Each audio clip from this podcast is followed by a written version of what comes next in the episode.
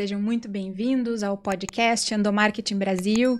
Esse é o nosso podcast sobre comunicação interna, endomarketing, gestão de pessoas e muitas outras coisas relacionadas. É, antes de mais nada, ative o sininho no Spotify e no YouTube para receber as notificações de novos episódios. Toda quinta-feira, um episódio novinho para vocês. É, o nosso assunto de hoje são envolve habilidades de comunicação básicas, mas que a gente sempre tem a oportunidade de melhorar. É, nós vamos falar sobre conversar e escutar. Para isso, nós estamos aqui hoje com a nossa convidada Vivian Laub. Ela é especialista em liderança e comportamento organizacional e criadora do método Vamos Aprender a Conversar. Vivian, seja muito bem-vinda. Obrigada, Cris. Uma honra estar aqui, um privilégio e vamos lá bater esse papo sobre como a gente pode melhorar nossas conversas. Eu é que agradeço a tua presença aqui.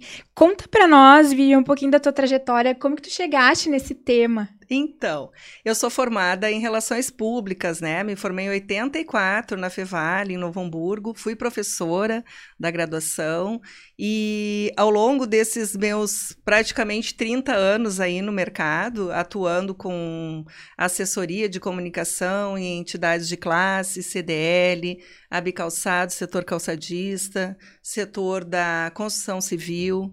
Eu fiz muitas, uh, por um bom período, eu organizei feiras no exterior, levei os calçadistas brasileiros dentro de um programa nacional aí, uh, apoiado pela Apex Brasil, junto a Bicalçados. Então, já são alguns anos de estrada, né, Cris?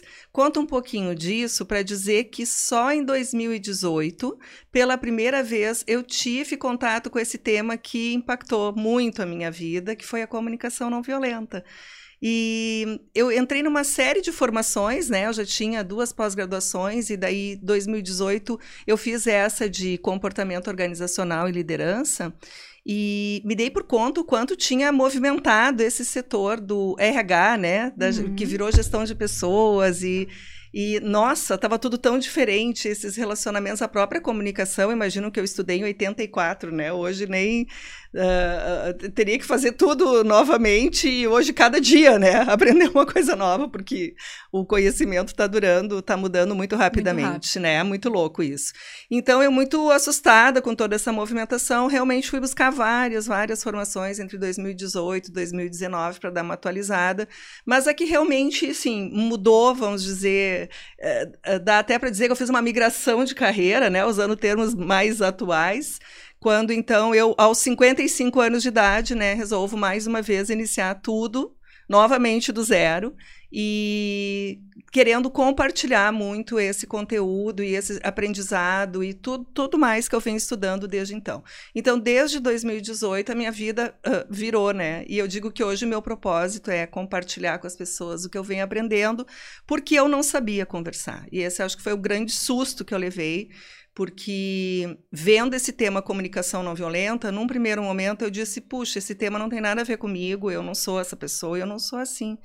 E quando eu comecei a, a, a, entrar né, dentro desse estudo do Marshall Rosenberg, percebi é, o que, que ele queria dizer né, com a comunicação violenta ou não violenta, eu fiquei realmente assustada e vi que eu era uma pessoa muito violenta e que muito dos meus conflitos, das minhas questões, até familiares, da maneira como eu me relacionava, tinham que ser é, revistas, né? E aí foi toda uma caminhada de aprendizado que iniciou com uma imersão em julho de 2018 em São Paulo, na Uniluz, Universidade da Luz, em Nazaré Paulista, um formador que estudou com Marshall Rosenberg, que é o Sven Freilich, ele é um alemão, mora no Brasil há muitos anos, e eu fiquei uma semana em imersão, então, nesse lugar maravilhoso, né, e saí de lá, assim, eh, definitivamente tendo a, a certeza de que eu não sabia conversar e que nenhum de nós, de um modo geral, sabe, porque em nenhum lugar, nenhum momento da nossa vida, eu mesmo com três pós-graduações, nunca tinha tido tido esse conhecimento, né, uh, que eu tive nessa formação. Voltei meio ano depois, fiz mais uma semana de imersão num curso avançado, e assim eu, eu venho desde 2018 num processo de imersão contínua de aprendizado em escuta, em empatia, em comunicação, em comportamento, um pouco de neurociência. Bom, aí a gente vai para liderança, gestão de pessoas, aí fica.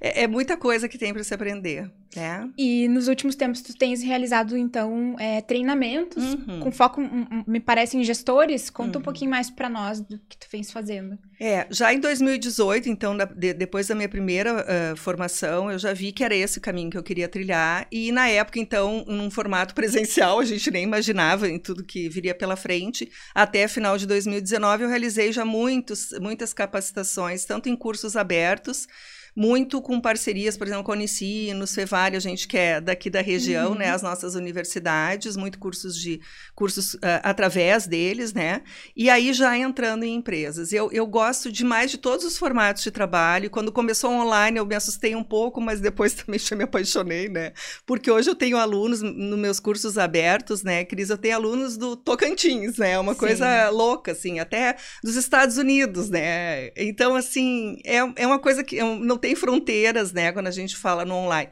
Não é a mesma coisa que está presencial, mas a gente gera muita conexão igual, né? E chega nas pessoas, o que importa. É, então, eu venho sim, essa é a minha proposta, e, e eu, eu gosto de todos os formatos de trabalho, mas eu gosto muito de trabalhar com equipes e empresas.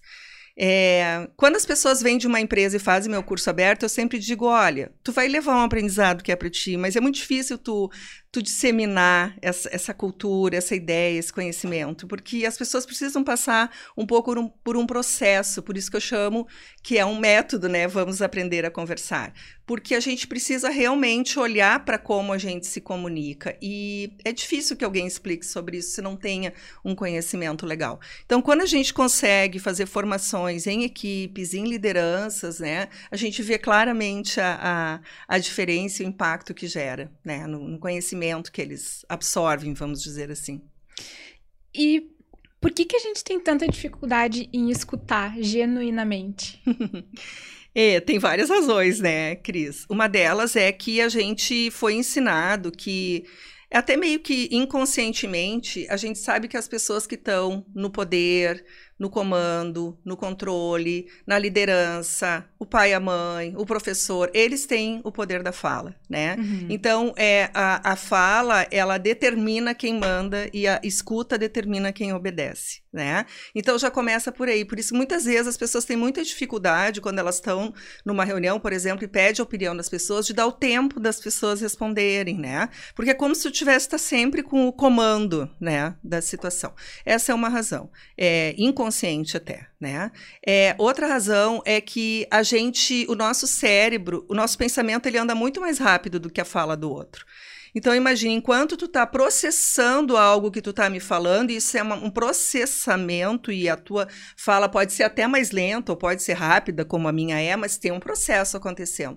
O outro que está escutando, ele já está lá na frente uhum. e aí ele começa a focar nos pensamentos dele. Então ele, a gente tem o hábito de escutar o que a gente está pensando e não o que o outro está falando. É?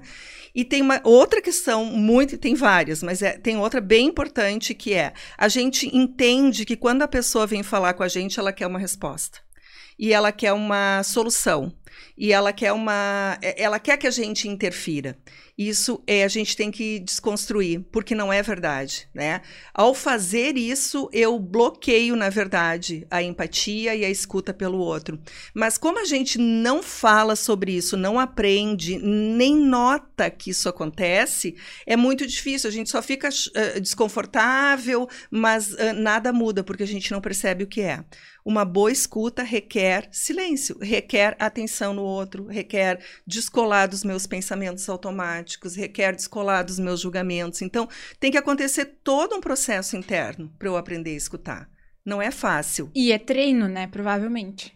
Olha, é treino como qualquer coisa na Sim. vida da gente. Eu não sei, às vezes quando eu dou curso, sabe, Cris, as pessoas dizem: Ai, vou ter que morrer e nascer de novo. É, eu digo, bom, mas quando a gente quer músculo, a gente vai na academia toda semana e não reclama. Quer dizer, reclama, né? Porque eu reclamo. mas quem curte, né? Sim. Vai todo dia e acho o máximo. né? Então, assim, na verdade, o nosso cérebro ele está disposto a modificar qualquer comportamento desde que a gente treine ele. A questão é que ele vai sempre pelo caminho mais rápido e automático e o que dá mais alívio para ele. Então, como o que dá mais alívio para a gente é o nosso, é o que a gente está habituado em fazer, a gente responde rápido, a gente interrompe, a gente é muitas vezes solta os cachorros, né? Não dá aquele tempo de processar, a gente responde sem sem nem ter certeza para responder rápido. Então, são todos processos que a gente habituou nosso cérebro a fazer e que hoje ele nos cobra seguir dessa maneira. Uhum. É, é, meio que quando tu pega o carro e vai, e quando tu vê tu tá num lugar porque tu vai todo dia e tu nem queria ir para aquele. Então dá para mudar em qualquer momento. Isso a neurociência nos explica e é muito importante saber disso. Eu não não é, é, essa ideia de dizer, ai, mas eu sou assim, não tem jeito. Ai, quem me conhece já sabe que eu sou assim. A gente brinca que isso é o show do preguiçoso, né? Porque eu nasci assim, eu cresci assim, não, não, não é verdade. Tudo a gente aprendeu, tudo a gente desenvolveu e tudo a gente pode mudar. Sim, e começa por tomar consciência disso, né? Então, essa é a grande questão, e por isso que quando eu desenhei esse método, Cris, e ele é totalmente baseado, não, eu não inventei nada, eu só peguei uma série de conhecimentos que eu fui estudando e juntei num caminho, vamos dizer, que para mim faz sentido. Né? É, e, e, quando eu, uh, eu digo que a gente, a primeira conversa que a gente precisa aprender a ter é com a gente mesmo, uhum. porque a gente não sabe conversar com a gente, né? Em que momento do dia eu paro e reflito sobre como eu estou, como eu me sinto e quais são minhas necessidades uh, uh, atendidas e não atendidas. E aí vem toda uma questão da, da comunicação não violenta, né? É, dificilmente a gente faz. A gente passa o tempo inteiro olhando para o outro, julgando o outro, vendo o que está certo, o que está errado do outro, né? Mas a gente dificilmente, por exemplo, consegue se expressar de uma maneira clara, transparente, autêntica, dizendo: puxa, isso aqui que aconteceu não foi legal para mim. Por isso, por isso e por aquilo, porque eu esperava, porque eu tinha expectativas. Então, a gente não tem esse processo de reflexão para quando for conversar com outra pessoa, contar sobre nós. Então, o que, que a gente faz porque está habituado?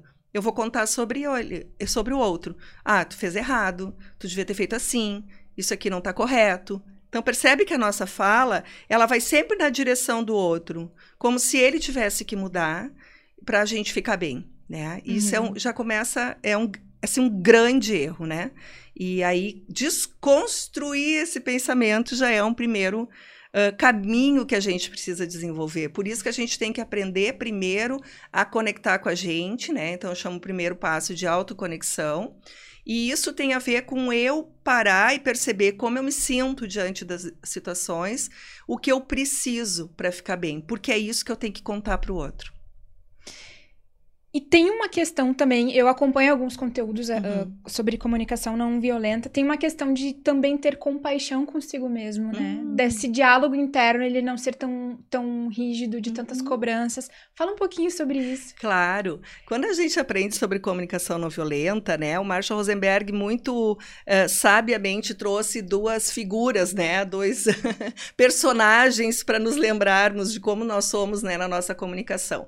E ele usa, então, o chacal, né, o lobo, como a representação da linguagem violenta, porque o lobo ataca.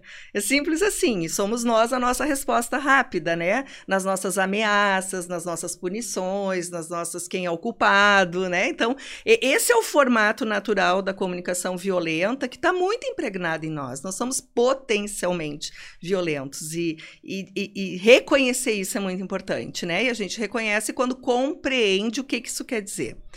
É, e ele usa também, então, a girafa, né? A girafa com a sua, é, com o seu maior coração de todos os animais terrestres, né? Conectando com essa ideia da humanidade, né? Porque a gente se torna violento na comunicação ou até em agressões físicas, né? Quando a gente desumaniza outra pessoa, né? Essa é uma tendência natural. Se eu acho que o outro é um rótulo, que ele é um idiota, que ele é um, uh, que ele não está contribuindo comigo, que ele disse uma, uma, bobagem, que ele é um, né? Então, quando a gente caracteriza o outro com rótulo, a gente fala com rótulo e não fala mais com ser humano. Então, é, aí é que está o momento em que a gente naturalmente, né, vai acabar se tornando violento.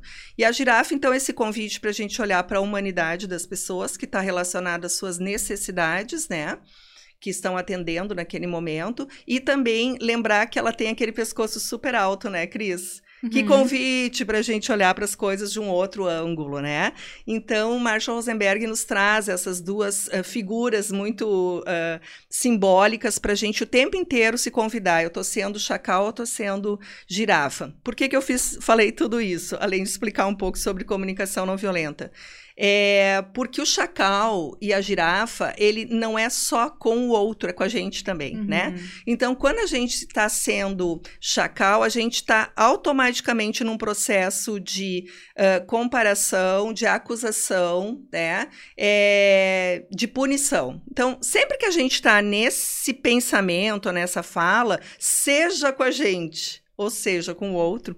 Então, muitas vezes, quando a gente pega o chicotinho e começa, eu não sirvo, eu não dou para isso, eu sabia que não ia dar certo, eu não, não, não, essa sou eu sendo chacal comigo, ou seja, eu sou violenta comigo também. E a girafa, o que, que é? A girafa é aquele convite da empatia, da curiosidade, sabe?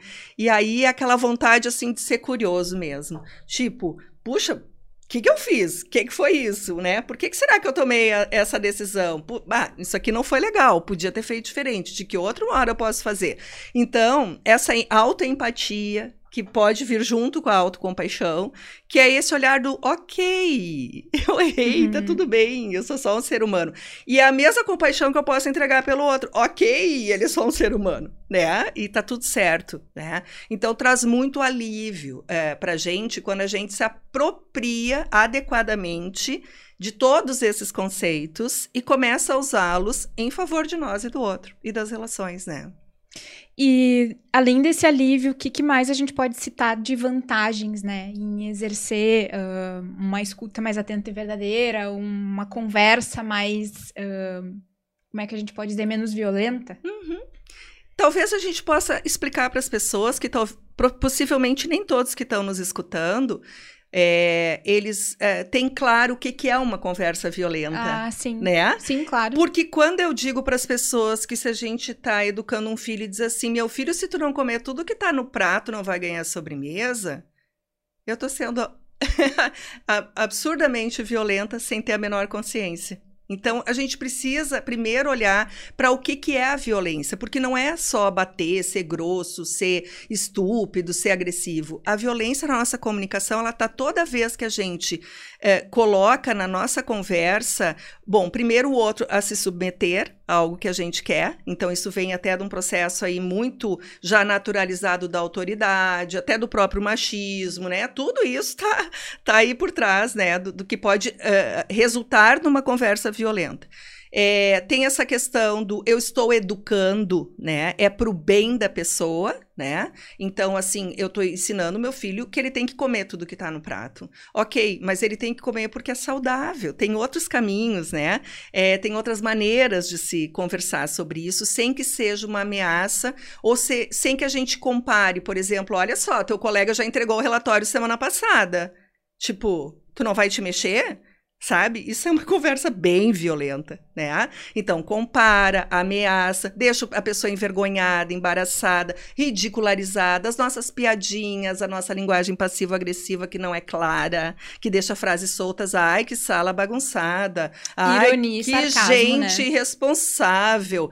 Tudo isso é violento. Então, vamos, vamos, vamos, vamos deixar bem claro o que é a violência. E nós somos violentos naturalmente o tempo inteiro tá? Então, uh, é bom olhar para isso e reconhecer. Ajuda muito a gente dizer, puxa, eu sou essa pessoa. Sim, foi o que aconteceu comigo. Eu disse, puxa, eu sou essa pessoa o tempo inteiro. Vamos melhorar um pouquinho esse negócio, pelo menos em alguns momentos, vamos dar uma organizada. É, então, reconhecer o que, que quando a gente está sendo violento nos ajuda a entender em qual, no que, que a gente precisa melhorar e se desenvolver. E a escuta, ela é para mim hoje, tanto que eu criei o curso, eu tenho o Vamos Aprender a Conversar e agora eu fiz a primeira edição do Vamos Aprender a Escutar e eu tô simplesmente apaixonada por esse tema e por esse curso em si, por quê? Porque porque eu acho hoje que, assim, 90% da conversa é a escuta. E se a gente souber escutar bem as pessoas, as pessoas vão trazer as suas respostas. Então, olha só, liderança hoje é muito mais sobre aprender a perguntar do que dar respostas. E as pessoas ainda estão num padrão que entendem que elas têm que saber tudo, têm que ter resposta para tudo, têm que ser rápidas, e não tem nada a ver com isso. Né? Tem a ver com estar nesse lugar do acolhimento e de receber o que tá, o que a pessoa está trazendo, permitindo que ela traga até o fim. E aí, a, a, a, só concluindo, a, a escuta ela não é muda. Ela, por isso se diz escutativa, né? Ela pode ser empática, de mais acolhimento, se a pessoa está numa dor, no sofrimento, mas ela pode ser muito ativa. Mas a questão é fazer as perguntas certas. Eu ia fazer só um uhum. comentário que a questão do comando e controle, ela está muito arraigada na liderança, uhum. mesmo nas mais uh, desconstruídas ainda hoje, né? É muito difícil encontrar alguém que realmente esteja priorizando essa questão da escuta, das perguntas. Uhum. Uh... Mas, Cris, pensa, quantos anos a gente repete esse claro. formato? Então, isso vem desde a nossa educação, desde pequenininhos a gente foi vendo isso acontecer, a gente foi para a escola, a gente foi para o trabalho, e isso se repete na nossa sociedade, culturalmente, de uma maneira tal que tu sequer percebe uhum. que, que, isso está acontecendo. Então, é, quando eu digo que a gente precisa desconstruir muita coisa para poder é, aprender, né? É, é, coisas diferentes, é verdade, porque a gente precisa olhar para essas coisas e reconhecer. Puxa, eu sou essa pessoa, nossa, eu faço assim. E isso é um padrão, tá tudo bem, uhum. mas a gente pode já começar e já é, é urgente né, que a gente comece a olhar para isso e se aproprie de tantas técnicas legais que tem hoje, por exemplo, na escuta. Então, vamos pensar o seguinte: eu estou muito nesse padrão de dar resposta rápida, a pessoa vem falar comigo porque ela quer a minha opinião, o meu conselho. Então, assim, limpa tudo isso e fica ali nesse lugar de acolher o que vem da pessoa e fazer perguntas do tipo. Sério, puxa, como tu te sente sobre isso? E qual a tua ideia para resolver isso? E como será que podia ser diferente? Tu já experimentou uma outra possibilidade? Tu já conversou com outro setor para saber o que eles pensam? Tu já deu uma checada se essa informação é isso mesmo? Percebe que em nenhum momento eu dei um conselho, eu falei algo que conduzisse a pessoa que não para ela olhar para dentro dela e perceber quais alternativas ela tem. O que, que a gente constrói com isso? Primeiro, protagonismo, né? Uhum. E a gente quer tanto pessoas proativas, proativas. Bom, vamos lembrar que a nossa educação, de um modo geral, não nos ensinou a ser nada proativo, porque a gente foi obrigado a obedecer. E se a gente obedece, a gente é um ser que obedece. Então, foi assim que nos ensinaram, obedecer. Porque se eu não obedecesse, eu era punido. Então, está, está posto. Então, é, olha como é difícil. Daí eu estou num ambiente agora de trabalho e as pessoas dizem, ah, mas tu tem que ser mais proativo. Hum. Oi? Mas, mas como é que como assim, isso? né? Como assim? O que, que é isso? Daí eu experimento, dou uma ideia e as pessoas ridicularizam. Daí eu vou lá e tento uma coisa e erro. Daí todo mundo, pô, mas, né? Olha só o que tu fez. Opa, acusação, punição, vergonha, culpa. Então, assim, volta muito rápido para aquele lugar que me lembra: oi, eu não posso sair da minha zona de conforto, porque aqui eu estou tranquilo e sei como funciona. Como que eu vou me arriscar se esse ambiente não é seguro? Por isso fala tanto em segurança hoje, né? Segurança emocional. Sim, temos que falar sobre isso. Ninguém vai dar ideia, ser criativo, proativo, se eu não me sentir seguro nesse lugar. Ok. Então, assim, a pessoa vai lá, tenta, tenta uma vez, tenta outra, não funciona. A gente quer que as pessoas sejam proativas, mas a gente não prepara elas para isso, né? E, e aí vem é, essa questão muito assim da liderança. Eu vou falar com o meu líder, eles fazem assim. Não, mas tu não devia ter feito assim, tu devia ter feito como eu te falei. Então, assim, cuidado, porque, de novo, esse lugar não constrói o, essa percepção que a pessoa possa contribuir e trazer ideias, né? E, e, o engajamento que a gente tanto fala, é colaboração, ele só vai acontecer quando as pessoas puderem fazer parte, né? Essa questão do pertencimento, de, de, de ser respeitada, de ser reconhecida e valorizada, é que naturalmente faz gerar o engajamento e a colaboração. Então, a gente tem que ter muito cuidado com conceitos que estão muito hoje assim disseminados. Empatia, colaboração, engajamento, como se a gente fizesse uma regrinha lá na empresa uhum. e dissesse: "Oi, gente, a partir de hoje, então, três passos aqui para vocês se engajarem". Não é assim que funciona. A própria inovação, né? Ela tem a questão da de, de, poder conviver com o erro, de errar rápido, né? É, tem esse conceito do errar rápido e, e já, né, ir para frente. É. Exatamente. E, e aí também tem essa ideia de que a gente precisa focar na solução e a gente ainda está muito focado no problema. no problema. Não que o problema, olhar o problema não seja importante, mas fica um pouco ali, né? Ok, o, o, problema está identificado. E agora? Qual é a solução? Né? E todas essas coisas uh, a gente precisa transformar numa cultura.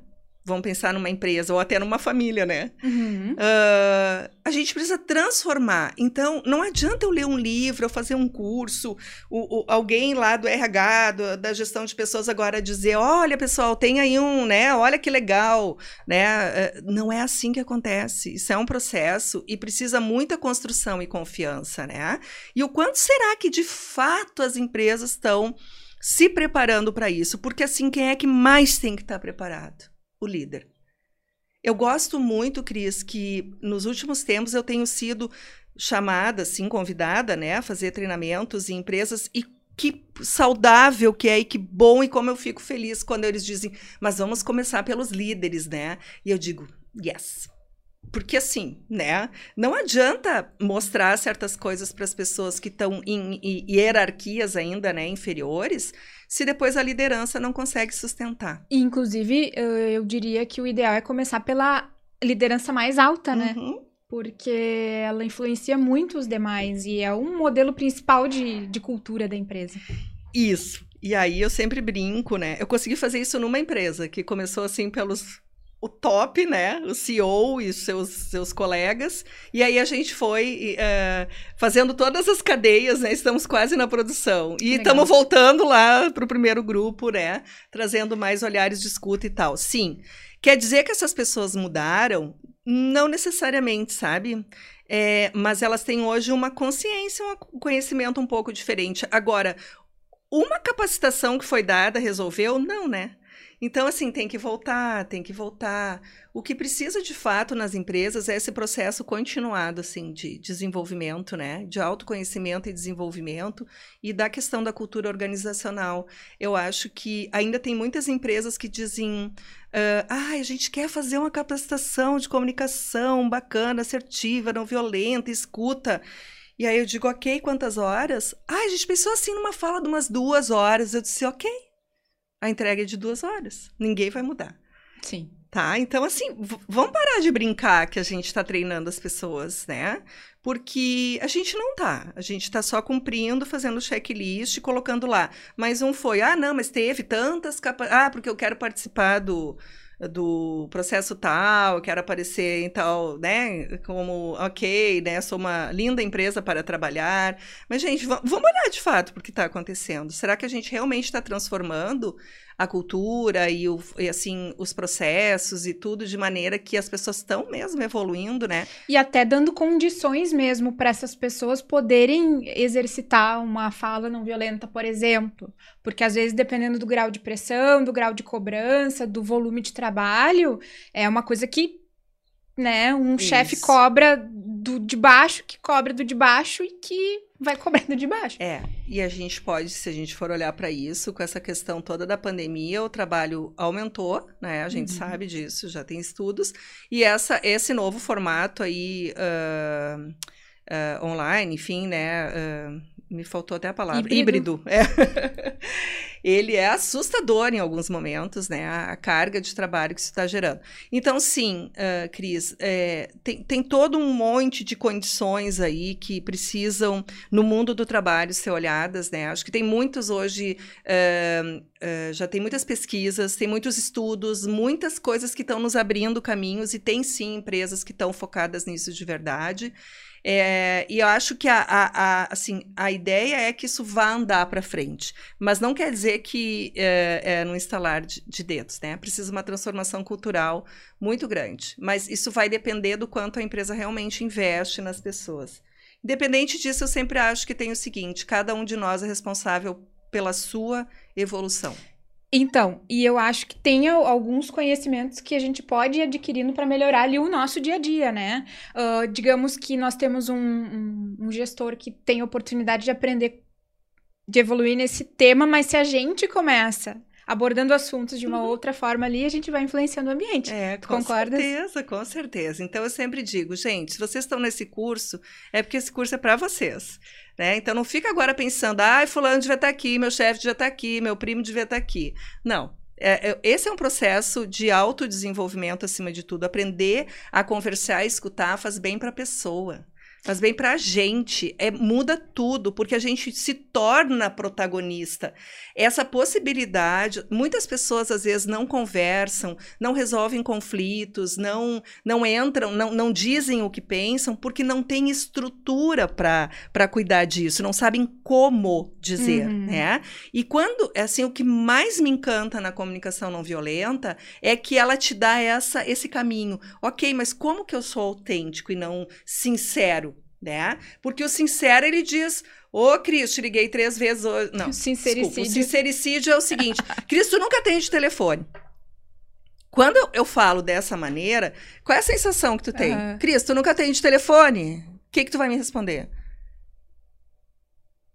Tu vai me atacar de claro. volta, né? Tu vai dizer algo que vai te proteger, porque eu tô te atacando, né? E então assim, entender que tem outra maneira de dizer isso, que é, Cris, te liguei três vezes hoje, tu não atendeu? E isso muda a tua resposta? Sim, tipo, eu preciso da tua atenção por tanto tempo por causa de tal, por isso, tal motivo, né? É. Por que que eu tô te pedindo isso? Aprender é. a dizer o porquê, falar na primeira pessoa, que é algo super importante. Eu eu me sinto assim. Eu fico, uh, eu me sinto frustrada, irritada quando tu chega atrasada. Porque a gente marcou isso aqui. Olha só, tem um estúdio aqui esperando. Tu chega irritado. Olha quanta coisa está acontecendo agora comigo. Eu tenho compromisso. O que, que eu estou pensando sobre a pessoa que não chegou ainda? Mas que pessoa descompromissada. Não dá para contar com ela, né? Não sei nem por que que convidei, né? Então meus pensamentos já estão formatando todo um olhar para essa pessoa, né? E a partir disso eu vou conversar com ela. Então quando ela chega, se eu tenho intimidade, né, mais com ela, eu, eu já vou ter uma fala bem agressiva. Se eu tiver mais ou menos menos eu talvez tenha uma passivo-agressiva. É, a gente marcou, né, esse horário, tu chegou atrasado. E eu não digo com clareza as coisas. Então, aprender a dizer com autenticidade, eu fico uh, frustrada, irritada, né, quando tu chega atrasado, porque para mim é importante cumprir com o horário. Então, uma necessidade importante, um valor importante na minha vida é pontualidade. Talvez para ti não seja, Cris. Então, entender as necessidades humanas, entender que o que nos move, todos os nossos comportamentos, eles acontecem para cuidar das nossas necessidades. Tu tá cuidando das tuas, eu tô cuidando das minhas. A gente só precisa saber quais são as tuas e quais são as minhas que estão sendo cuidadas. Então o foco não vai para quem está certo e quem está errado, não em quem tem que mudar, que o outro tem que mudar, que eu ganhei a discussão, que eu ganhei a briga, não. É entender como que eu vou expressar com autenticidade e clareza para o outro, que é importante para mim, para que quem sabe fazendo um pedido claro para ele, ele possa ter entender ou não. E isso vai iniciar um processo de diálogo. E o diálogo é uma construção. Então, aprender sobre essas coisas nos ajuda na vida. Na vida com a, gente, a cuidar da gente, em primeiro lugar, a cuidar da gente e a cuidar do outro. E isso serve para quando a gente está se relacionando com qualquer pessoa, com os nossos pais, com os nossos filhos, com os nossos vizinhos, no condomínio, no trabalho. E vou te dizer que essa esse aprendizado que a gente é, tem, quando a gente obtém esse aprendizado, é automaticamente as pessoas ao nosso uh, redor, elas vão ter uma outra postura com a gente também. Porque elas não vão mais se sentir atacadas como se sentiam. Então, elas não precisam mais ficar se protegendo e sabendo, e lá vem bomba. Né? Porque agora eu sei que quando a Cris falar comigo desse jeito, eu já não preciso mais responder assim, automaticamente, né? Então, assim, muda muita coisa hum, e é uma responsabilidade nossa cuidar disso. Eu também sempre acho isso. Ok, a empresa, quando faz isso, ela tem uma intenção. Melhorar as pessoas, melhorar os processos, porque ela tem ali uma intenção. Mas e nós? Por que, que não fazemos isso? Cada um não cuida de aprender sobre essas questões, né? E isso passa muito pela uma questão que tu já até mencionaste, que é o autoconhecimento, é. né? E terapia. E, né? né? Muitas vezes. É, então, assim, a gente é. poder se entender um pouquinho melhor. Com certeza, né, Cris? Hoje tem tantos recursos, sabe? Eu, por exemplo, cada vez que eu entro no carro, eu escuto um podcast do psicólogo, do Alexandre Coimbra Amaral, que assim, sou fã de carteirinha, né? Uh, Cartas de um Terapeuta, fica aí a dica. Uh, tem, tem várias coisas, né? Eu escuto vídeos, uh, eu boto vídeos do YouTube de psicólogos, né? Casa uhum. do Saber. Tem, nossa, meu Deus, neurociência, tem tanto conteúdo que a Maria Homem, a psicanalista Nossa, ela, ela é maravilhosa, é. né? E eu gosto muito da Cláudia Feitosa, que agora ela não tá mais na Casa do Saber, até tem um livro dela, Eu Controlo Como Me Sinto, sou super fã dela, mas ela era também ali da Casa do Saber. Então, gente, é, é cada minuto desse eu estou escolhendo aprender e me desenvolver né? Eu sei que também é legal escutar música, que é importante, né? Um monte de coisas, mas escolham um tempo do dia de vocês, escolham conteúdos de qualidade para aprender. É, a, a, tipo, as fichas vão caindo, né? A gente vai se percebendo. Nem todos têm tempo, recursos para fazer uma terapia, né? Sim, que sim. bom que pudesse. Mas quando eu fiz essa formação da comunicação não violenta, e eu escuto muito isso das pessoas, é, é não é uma terapia de maneira nenhuma, apesar de o Marshall Rosenberg ter sido doutor em psicologia, né? Mas não é essa a proposta dele. Mas quando tu começa a olhar para esses aspectos da comunicação, tu também faz um processo uh, de, vamos dizer assim, de se reconhecer e conhecer o outro. Então, não é uma terapia, mas é muito profundo. É muito importante e muito bacana o resultado. A gente falou bastante sobre conflitos e esses dias eu tava vendo até um. Era um card no Instagram sobre ah, a comunicação não violenta e que falava que nem sempre o conflito ele vai ser resolvido ah. da melhor forma da primeira vez, mas que existe uma caminhada. Isso. Fala um pouquinho para nós sobre Bom, isso. primeiro que conflito a gente tem que desmistificar, né? Porque conflito é o que a gente vive o tempo inteiro, até com a gente mesmo. Vou comer esse chocolate ou não vou, né? Sim. não é um conflito?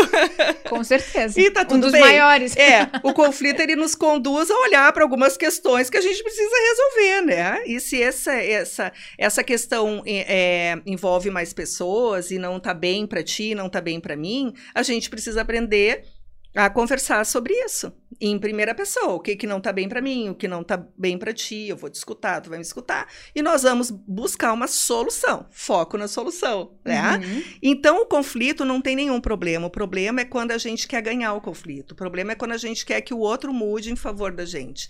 Quando numa, num conflito alguém quer ganhar, isso vai se tornar um confronto. Né? Então tem que ter muito cuidado, porque a gente também foi educado a engolir sapo para não entrar num conflito. engolir sapo é tão violento quanto soltar os cachorros.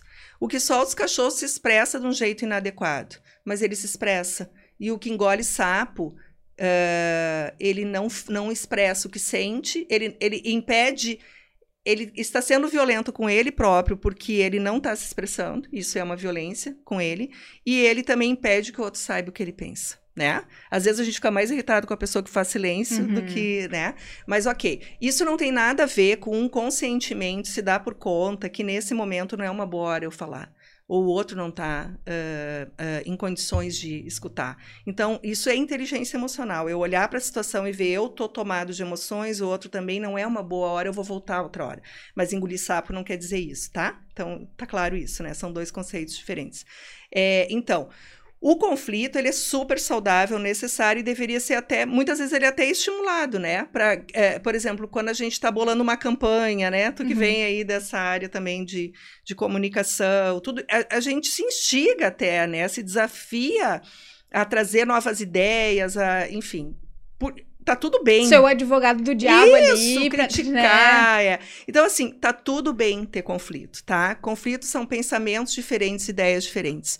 A gente, eu tenho desenvolvido muito essa habilidade é, nos últimos tempos, né? Até nos grupos de WhatsApp, inclusive com amigas muito pessoais, de conseguir conversar com quem pensa diferente de mim. É, e eu acho que essa é uma grande coisa que vale muito a pena a gente observar, especialmente a partir de agora, né? É, nesse mundo que a gente está aí todo polarizado, ou é esquerda, ou é direita, ou é vacina, ou é sem vacina, é tudo é, é mega, né? Tudo ou sem, ou é, 880. Ou tudo ou nada, sim. Não tem nunca uma via de uhum. meio, né? E a gente está num processo muito forte com isso. E sabe, até uh, quero trazer um conceito da empatia que, que eu acho muito importante as pessoas entenderem. É, empatia não é uma coisa fácil nem simples e nem é só se colocar no lugar do outro. Empatia, na verdade, é, é assim se é uma intenção de se desapegar daquilo que a gente uh, pensa e julga sobre as coisas para acolher o que vem do outro. E não significa concordar. Né? Então, quando a gente. A empatia, ela também não é o maior bem da humanidade, né? Por sinal, ela pode trazer muitos problemas. Porque com quem que a gente se empatiza? Com quem pensa como a gente, com quem se veste como a gente. Semelhante. Exatamente. Então, o que, que acontece com a empatia? A gente cria esses grupos de apoio, né? Onde a gente está grudadinho. E aí, o que, que a gente faz? Se torna violento contra o outro grupo que pensa o contrário de nós, né? Então, tá entendendo que esse conceito da empatia tem que dar, tem que ter um cuidadinho, assim, com ele, né? Porque, é, na verdade, a gente usa ele muitas vezes de maneira errada. Mas, assim, voltando então lá para o conflito, né? Trazendo esse olhar da empatia. É, a gente precisa é aprender a conversar, sabe? A gente tem muita dificuldade com isso, porque a gente não sabe como se expressar, a gente tem medo que vá ofender outra pessoa, que ela vai ficar magoada, que ela não vai falar mais comigo, que né? a gente tem tanto receio que a gente não consegue se expressar. Só que ao fazer isso, eu vou botando as coisas embaixo do tapete, e aí eu começo a usar essas nossas ironias, né? Linguagem passivo-agressiva, e as coisas não ficam bem. tem um livro muito legal que é da Elisama Santos, é, que é conversas corajosas. Né? O que a gente ah, mais precisa é entender que as conversas não são fáceis. Como tu disseste, o diálogo ele é construído. Né? E o diálogo ele não precisa estar tá pronto na primeira conversa. E tem mais, a gente pode mudar de ideia.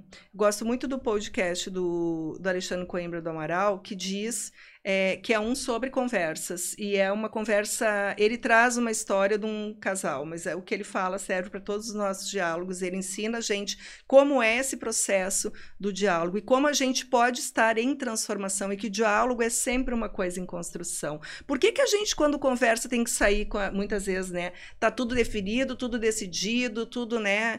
É, até quando a gente vai fazer DR, daí aquilo, não, mas vão sair daqui com tudo resolvido. Não é assim que funciona.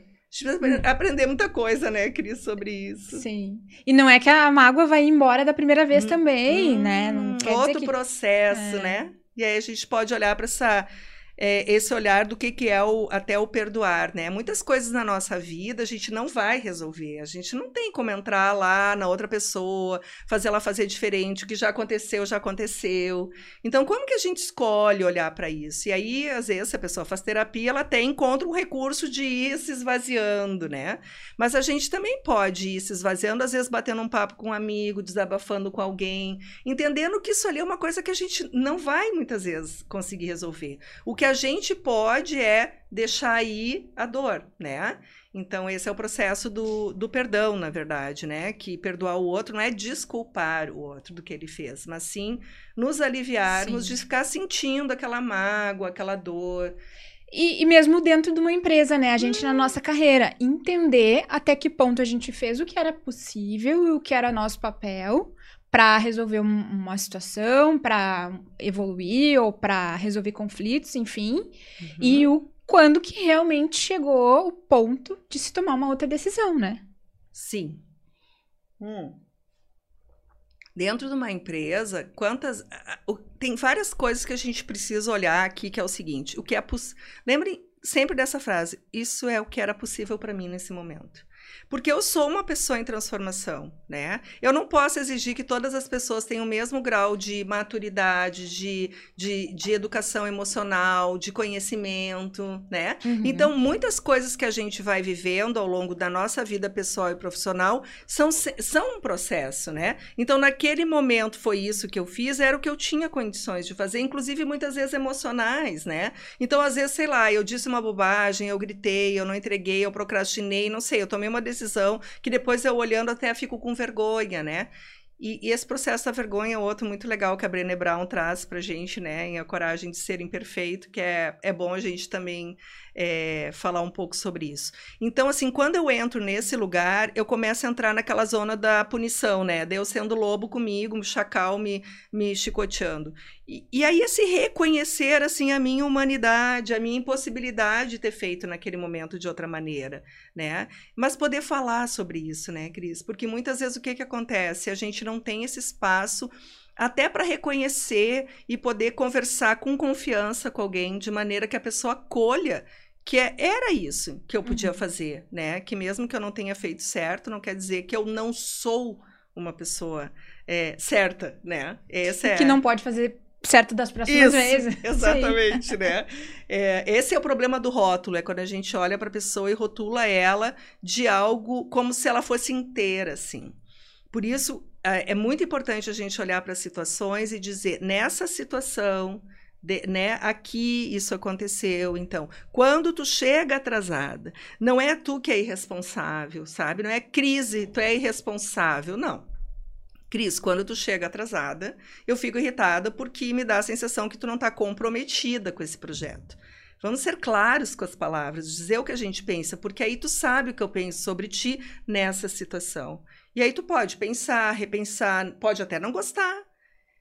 Cris, essa comunicação uh, assertiva, autêntica, ela não é que a gente vai agradar as pessoas. Não é sobre isso. É bem, é bem bom dizer isso, tá? E às vezes a gente tem que uh, inclusive, estar preparado para que pessoas que a gente costumava agradar comecem assim como. É, claro que sim.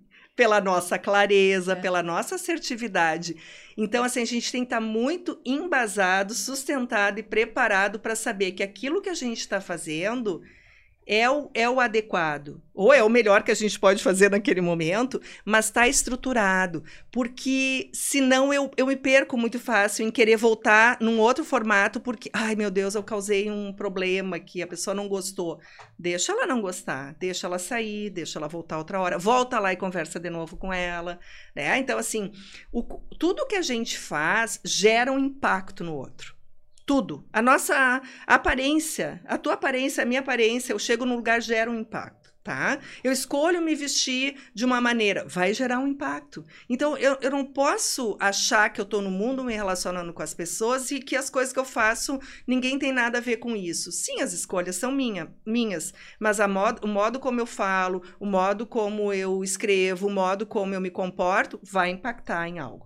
E eu vou ter um resultado disso automaticamente, né? A resposta que eu vou ter. Então, por isso é muito importante, por exemplo, se eu quero usar um tipo de vestimenta diferente, se eu quero me tatuar inteiro, eu tenho que saber que isso vai causar impacto e que eu tenho que estar sustentado e preparado que esse impacto nos outros não vai me incomodar. Porque senão vai me incomodar. Então, o que, que é mais fácil para mim? As pessoas que naturalmente são mais agressivas na sua maneira de falar, e dentro da comunicação assertiva a gente sabe que tem esse formato, né, do agressivo, do passivo, né, do passivo-agressivo e do assertivo. O assertivo está bem na linha da comunicação não violenta, né, mesma, mesma, vamos dizer, mesma construção de expressão, né, é, não como filosofia, mas, enfim, como, como maneira de se expressar, vamos dizer assim. Né? E, e, a pessoa que é agressiva, ela sabe que ela gera esse impacto. E ela, às vezes, não quer mudar porque está confortável para ela e que está tudo bem. Né? É, todos nós, de uma certa maneira, nos acomodamos nesses formatos porque a gente até já sabe qual é a reação que o outro vai ter. Agora, vamos pensar e se a gente muda? E de repente eu tenho uma outra maneira de expressar. Eu vou assustar o outro, eu vou deixar hum. o outro até inseguro. Nossa, mas e essa aqui agora, né? Que pergunta é essa? O que, que deu nessa pessoa? Então é muito, a gente tem que estar muito preparado assim para sustentar isso, essa nova maneira da gente se expressar e escutar as pessoas, né? E o WhatsApp? Ah, então. É, texto escrito é. não tem tom de voz. Nada. Mas o áudio tem tom de voz. Mas não tem expressão facial. É. Fala um pouquinho sobre essas sutilezas é, aí. Muitas, né? É, tem estudos até que mostram, né? Tem estudo que mostra que, sei lá, 70% da nossa comunicação é não verbal, né? Então, isso significa mais ou menos que quando a gente só escreve um texto, puxa, quanto que está indo ali do que a gente quer comunicar. E tem mais um, uma questão. Quando a gente escreve o WhatsApp, a gente não tem o mesmo cuidado do que quando a gente escreve um e-mail, por exemplo. Porque o e-mail tem aquela ideia da formalidade, né? Um documento. É um documento, vai ficar registrado. Mas o WhatsApp também hoje é usado para isso. E aí a gente escreve rápido, não corrige, não olha, não relê e manda, né? E só Deus E sabe. às vezes só despeja ali. Só despeja as reações daquele momento diante de uma coisa que já recebeu, ou de uma raiva de uma ligação que recebeu de um cliente reclamando. Aí eu vou lá e escrevo um WhatsApp para ti, te desaforando. Pô, tu devia ter feito, não fez, né? Vamos lembrar o seguinte, gente: todos os meios de comunicação sempre estiveram ao nosso serviço, né? Eles por si não, eles só existem porque a gente vai usá-los, né? Então, vamos usá-los adequadamente, né? Acho que é uma questão de a gente olhar para como a gente vem se comunicando e fazer escolhas melhores. É, o WhatsApp, ele não deveria jamais ser usado ahn, se tem uma situação tensa de chamar a atenção de alguém, ou sei lá, de reclamar, ou de. Ai, qualquer coisa que pu- pudesse gerar uma tensão. E eu diria até de urgência, né? Porque É. pra isso dá pra ligar. Então, quando a gente liga, a gente tem os dois falando ao mesmo tempo. Isso também é importante, né? Porque agora a nossa mensagem tá mais ou menos assim: eu mando uma mensagem no WhatsApp, é como se a pessoa tivesse no telefone me respondendo. Não é verdade. Eu não sei nem quando a pessoa vai ver. Quantas pessoas às vezes vêm não pode responder e depois fica lá para trás? Eu hoje respondi um áudio que a pessoa me mandou ontem. Eu lá pelas tantas lembrei, puxa, eu acho que alguém me. Aí eu fui lá para baixo. e- Nossa, não respondi. Isso não é intencional, né? Esses dias um amigo meu disse assim para mim: Olha aqui, ó, mandei esse WhatsApp, a pessoa ainda não me respondeu. Silêncio diz muito. Eu disse: Não diz nada. Não diz nada. Ah, tu não sabe o que está acontecendo no universo interno dessa pessoa. Tu não sabe se ela pode responder, tu não sabe se ela leu, tu não, tu não sabe. Para de julgar. O problema é que a gente julga. Quando vem aquela mensagem no WhatsApp, eu leio como eu quiser. Uhum. Se eu tiver com alguma emoção ali em- em- embarcada, é óbvio que eu vou ler aquilo do- de uma maneira torta. Né? Então, a primeira regra em qualquer comunicação, a gente não sabe o que o outro está pensando, a gente não sabe o que o outro sente, e aquilo que ele está expressando é só a maneira, naquele momento, dele pôr as necessidades dele para fora. Ele é um ser humano, vamos lembrar disso, e, portanto, se ele está impactado com alguma coisa que está incomodando ele, ele vai ter uma fala ou uma, uma escrita mais talvez eh, eu, eu gosto de dizer a expressão torta porque não né não está de acordo com uma coisa que tu faria naturalmente no teu dia a dia se tu tivesse bem né então sai do teu é como se saísse da maneira normal que tu é é, só que a pessoa que está recebendo isso, ela também tem essa responsabilidade de aprender a ler e receber. É, aprender a conversar, Cris, não é só sobre aprender a falar. É aprender também como eu recebo dos outros, né? É o que Uhum. histórias eu estou contando para mim sobre essa mensagem que eu estou lendo. Então, se algo que eu estou lendo não tá legal para mim, a primeira coisa que eu tenho que fazer não é ir falar mal dessa pessoa para uma terceira. É perguntar para ela: Olha, eu tô lendo essa tua mensagem, vou te ligar. Acho que tem um ruído aqui. Não tô entendendo por que, que tu tá me mandando isso. Tu tá incomodado com a situação? Tá, mas o que que houve? Me explica. Ou seja, a minha intenção na escuta do outro, ela também tem que ser uma escuta ativa em prol de buscar uma solução e não ferrar com o outro. Entende? Então, ah, não, mas tu, tu, tu escreveu errado, tu, tu foi agressivo comigo, então agora eu também posso ser contigo. Aqui está a questão da violência, né? Aqui está o viés, assim, claro, de como nós somos potencialmente violentos. Porque eu sou queridinha, legal, bacana, até que tu faça uma coisa que eu não goste. Ou não concorde. Ou tu use um tom que eu não esteja de acordo. Ou que tu me olhe com um olhar que eu não. Aí pronto, agora eu já justifico que eu também posso ser assim contigo. E essa é a hora que eu me torno tão violenta quanto aquele que eu tô criticando por ser violento. Ah, não, mas a culpa é tua. Não fui eu que fiz. A culpa é... Olha como a gente justifica. Agora tu passou do ponto. Não, mas isso aí já é mimimi. Essas são as falas nossas características para justificar quando nós nos, ali para frente nós vamos nos tornar uh, ameaçadores, vamos comparar, vamos julgar, vamos, sabe? Vamos condenar, vamos punir, né? Então, assim, é muito interessante esse nosso processo e reconhecer isso é fundamental para ter mudança, né? Então, voltando para o WhatsApp, gente, o WhatsApp é um grande serviço ao nosso favor, se a gente souber usar. Cuidem o que vocês escrevem. É melhor ligar, é melhor chamar, é melhor falar pessoalmente. Sim. Cada situação tem uma situação, sabe? Não tem uma regra. Ah, o WhatsApp só Se é um pode ser usado delica- para. Não.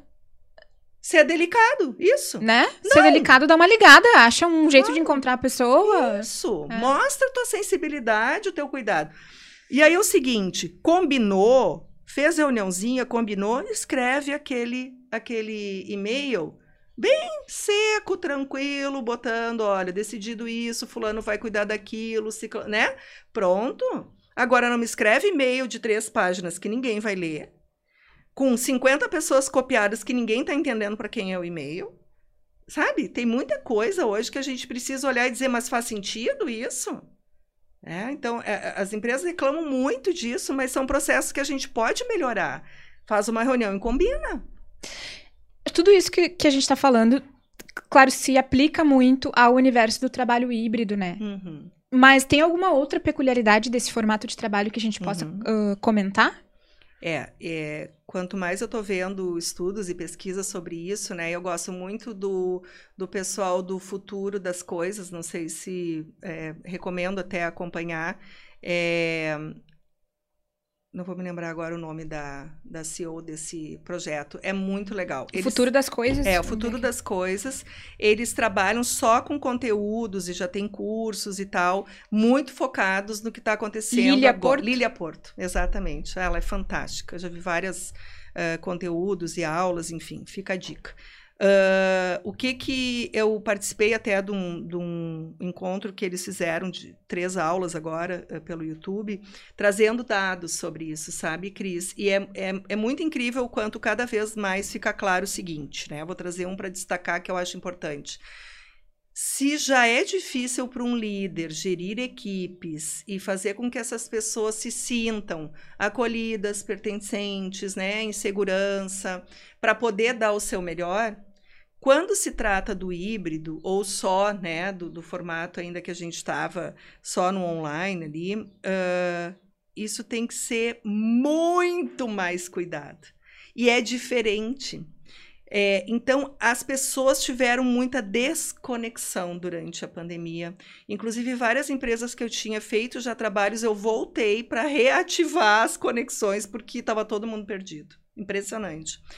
E o que que, o que, que tem acontecido? Uh, não há um programa, não há um cuidado, não há uma capacitação da liderança de como cuidar dessas pessoas nesses novos processos.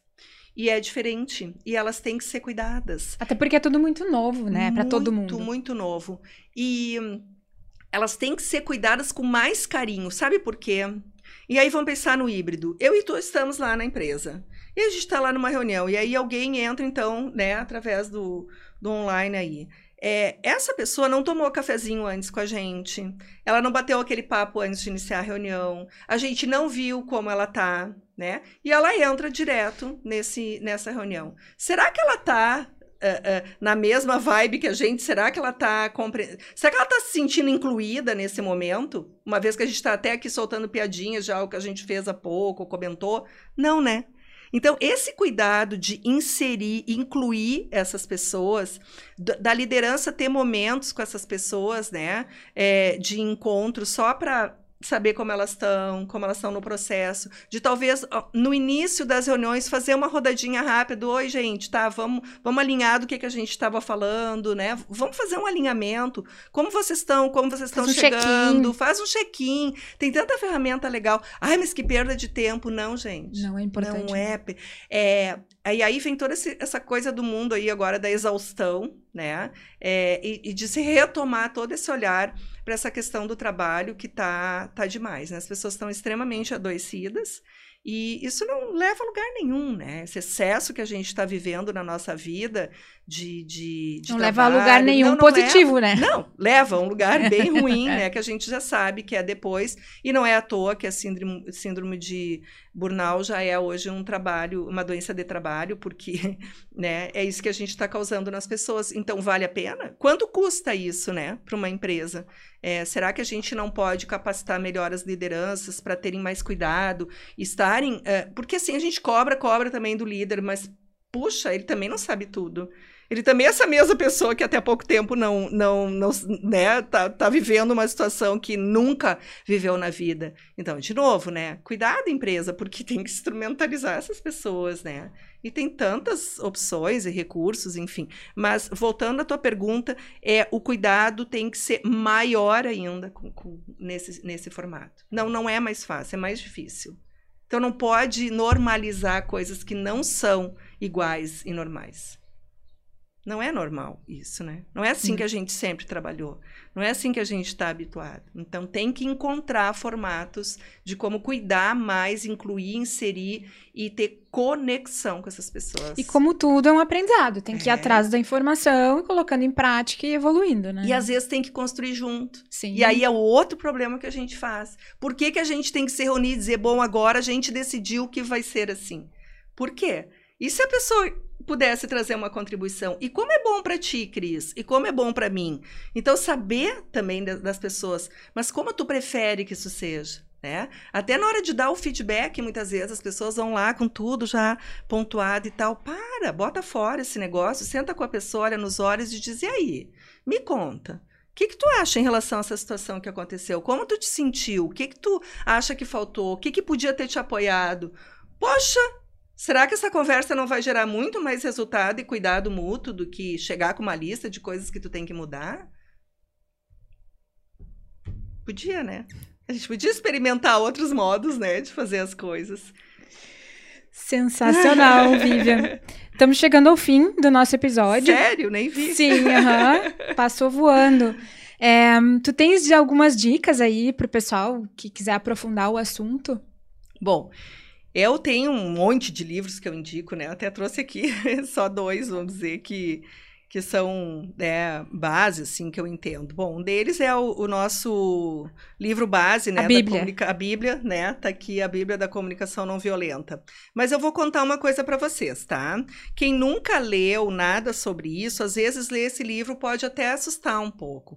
Tem vários outros livros que já tratam desse assunto de um jeitinho mais... Uh, Trazendo assim até para questões do dia a dia, né? Mas aqui está a Bíblia, né? Aqui nasce o Marshall Rosenberg era um, era um é, ele, ele viveu lá nos anos 30, nasceu, né? Lá pelos anos 60, então ele fez toda essa essa formação e esse olhar para olhar para entender como que a nossa comunicação impacta na vida das pessoas de um modo violento ou compassivo, tá? E aqui tem uma outra pessoa que eu adoro, que é a Elisama Santos. A Elisama Santos é uma baiana, agora ela mora em São Paulo, tá? Ela hoje é... Educação não violenta. É, por que, que eu trago isso, né? Elisama Santos, ela cunhou esse termo da educação não violenta quando ela teve filhos. Ela tem filhos ainda criança, um ainda está meio entrando na adolescência. E ela decidiu que ela não ia ter, uh, educar os filhos de um modo uh, a, a partir da base que a gente tem da punição e da recompensa. Né? Então, ela queria transformar essa educação e ela usou a comunicação não violenta. Né? Ela, ela usa toda a base da comunicação não violenta para construir e ela ressignifica a nossa educação. Então, quando a gente lê esse livro, a gente entende como a gente foi educado e como a gente continua uh, preservando esse, essa, esses conceitos, esse modo de educar e de pensar sobre as coisas. Então, esse livro é muito transformador, mesmo para quem não tem filhos, né? Uh, é importante a gente ler. Mas ela não escreveu só esse livro. Como eu disse, ela escreveu o livro Conversas Corajosas, né? É, Porque Gritamos. Então, ela tem um canal no YouTube fantástico, com muitos, muitos, muitos vídeos. É o que eu digo, o conteúdo tem de sobra, gratuito, né? Vamos colocar o link é, na ela descrição. É, ela é hoje... Uh, ela deu entrevista na CNN. Então, ela hoje muito... Tem um TED dela, né? Acho que até sobre vulnerabilidade também, não me lembro agora o nome. Mas, assim, pesquisem aí Elisama Santos. É uma pessoa que tem muito a nos falar falar e nos ensinar. E aí tem vários, tem livro de escuta, tem muita coisa pra gente ver, né? Pode me seguir também nos meus canais, tem bastante é, conteúdo. E, e dei uma olhadinha nas formações que a Vivian oferece, é, né? Também, na... outra dica é, o, normalmente cada mês tem algum curso aberto, né? Agora, nesse momento, nenhuma está abrindo Uh, agora em julho deve ter uma turma, agosto outra. Então eu estou agora até migrando um pouquinho entre o vamos aprender a conversar e o vamos aprender a escutar, porque eu acho que um complementa o outro e aí a gente pode aprofundar um pouquinho mais, né?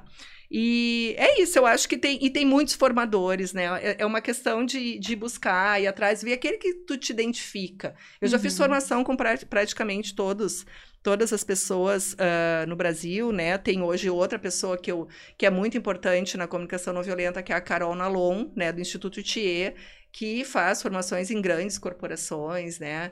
É, e é uma pessoa também que nos traz muitos conteúdos. Então, gente, conteúdo para aprender tem bastante, né? Só a gente ter vontade. Sensacional. Vivian, te agradeço muito pela tua presença aqui Imagina. hoje. É, toda essa reflexão aí, uh, temos muito a nos transformarmos, né? E fiquei muito curiosa pela leitura dos livros. É, queres deixar um recado final?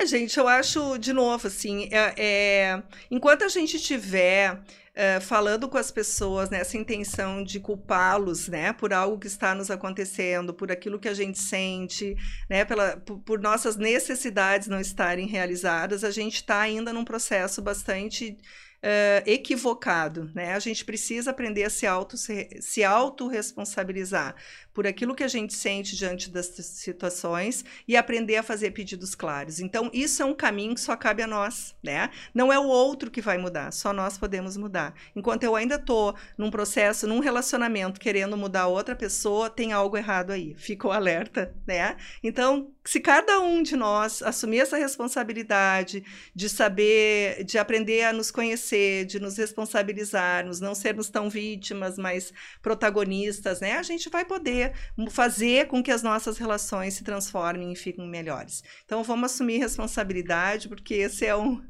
esse pacotinho é nosso, né? Que legal. Obrigada mais uma vez, Vivian. Um abração. Obrigada, gente. Esse foi então o episódio 22 do nosso podcast Endomarketing Brasil. Obrigada de coração a todos que nos acompanham em todos esses episódios. Lembrando que o podcast Endomarketing Brasil é patrocinado pela Pix Media. A Pix Media uh, ajuda as empresas a conectarem todos os colaboradores e transformarem a comunicação interna das empresas. Acessem o site www.pixmedia.com.br e agendem uma demonstração com os especialistas da Pix Media. Um abraço e até a semana que vem.